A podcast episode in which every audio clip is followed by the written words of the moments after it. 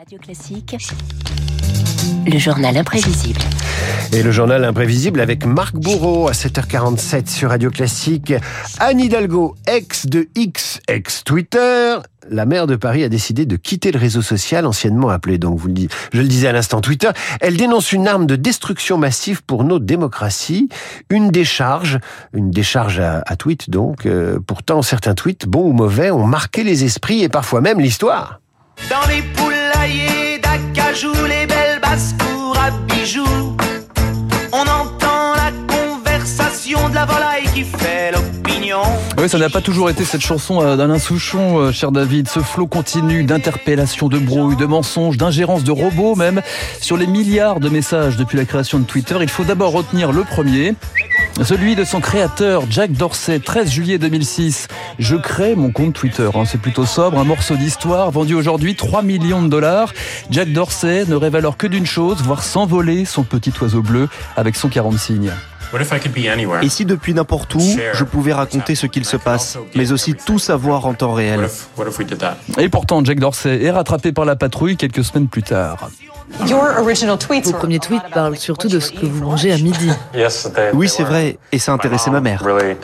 Les gens qui vont, les gens qui viennent font les 100 pas toute la semaine. Oui, comme François de Gaulle sur Twitter, on passe notre temps à raconter notre vie quotidienne, mais parfois elle se télescope avec l'histoire. 14 mai 2011, c'est sur Twitter qu'un étudiant français, Jonathan Pité, annonce l'arrestation de DSK à New York une heure et demie avant tout le monde. Twitter qui permettra d'ailleurs de suivre le procès de l'ancien patron du FMI, comme si vous y étiez. Twitter, ce sont aussi des hashtags, David, des mots dièses qui comptent Black Lives Matter après la mort de George Floyd. Je suis Charlie en 2015. Me Too, lancé par l'actrice Alyssa Milano en octobre 2017 dans la foulée de l'affaire Weinstein. Twitter, puissant outil de coordination, comme le racontait cette manifestante en 2011 lors du printemps arabe. Nous avons mené notre révolution. Nous retrouvons notre liberté dans les médias avec ces réseaux sociaux. Ils veulent bloquer notre liberté. Ils veulent bloquer Twitter, mais nous ne voulons pas ça.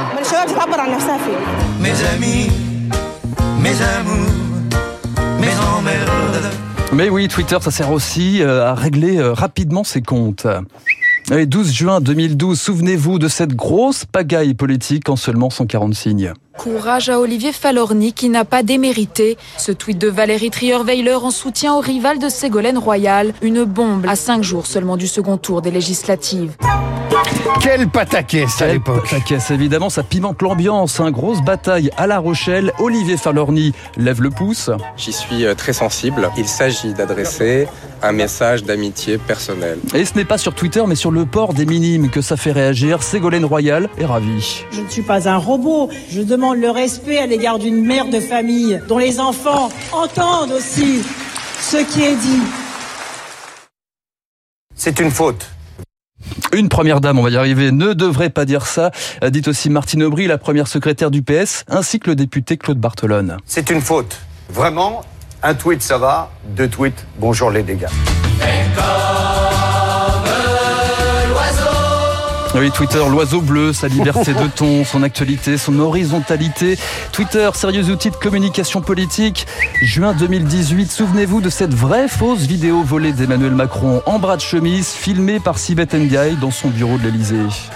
La politique sociale, regardez, on met un pognon de dingue dans des, dans des minima sociaux, les gens ils sont quand même pauvres. On met trop de pognon, on déresponsabilise et on est dans le curatif. C'est pour ça que j'ai besoin de vous, mutualistes. Oui, David, savez-vous quel est le premier dirigeant au monde à s'inscrire sur le réseau social?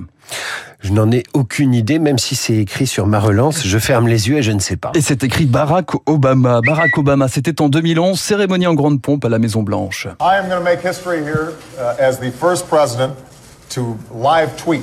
To live tweet, Obama, auteur de l'un des tweets les plus partagés de l'histoire, sa photo de lui et sa femme Michelle pour sa réélection en 2012. Obama, 132 millions d'abonnés aujourd'hui, loin devant le pape, loin devant l'un de ses successeurs. We We will make America great again. Donald Trump, évidemment, tweetos frénétique lorsqu'il accède au pouvoir, quelque pas forcément euh, avec les, quelque forcément pas forcément avec les meilleures intentions du monde, euh, contre les médias, contre Obama, contre la justice. Trump enflamme la toile avec une simple faute de frappe relayée 127 000 fois en 24 heures.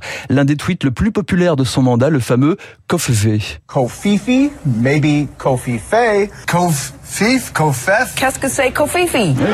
Mais qu'est-ce que c'est? Sur les 26 234 messages publiés sous son mandat, le président américain laisse des traces parfois plus sombres.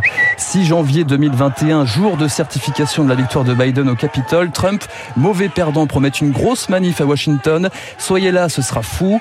Un tweet considéré aujourd'hui par le Congrès comme un appel à l'insurrection, filmé et diffusé en direct sur les réseaux sociaux par ses partisans. Les Trumpistes ont désormais le champ libre pour des photos en forme de trophée. C'est de cette manière qu'a débuté l'après-midi où l'Amérique a vu le temple de sa démocratie vaciller. Donald Trump sera d'ailleurs banni de Twitter puis réhabilité par Elon Musk qui se fend d'un tweet pour annoncer son retour en 2022. Elon Musk, nouveau patron de Twitter devenu X et une certaine idée de la liberté d'expression. La liberté d'expression n'est pertinente que si les gens sont autorisés à dire des choses que vous n'aimez pas, parce que sinon ce n'est pas de la liberté d'expression. Si quelqu'un dit quelque chose d'offensant, c'est OK, parce que l'alternative, c'est la censure. Si vous prenez cette voie, ce n'est plus qu'une question de temps avant d'être censuré à votre tour. Mais comprenez-moi, c'est une migraine, tous ces campeurs. Si Twitter a un mérite, c'est quand même de vous permettre de diffuser du Alain Souchon à cette heure-ci. Voilà, c'est ça. Hein, Comprenez-moi. Alors, figurez-vous que la bibliothèque du Congrès aux États-Unis, une des plus grandes bibliothèques au monde, archive les tweets depuis la création de Twitter. Twitter carbone 14 du dérèglement de nos démocraties. La chronique de Marc Bourreau, son journal imprévisible, à retrouver sur radioclassique.fr. Tout de suite, un anniversaire, anniversaire de la technologie.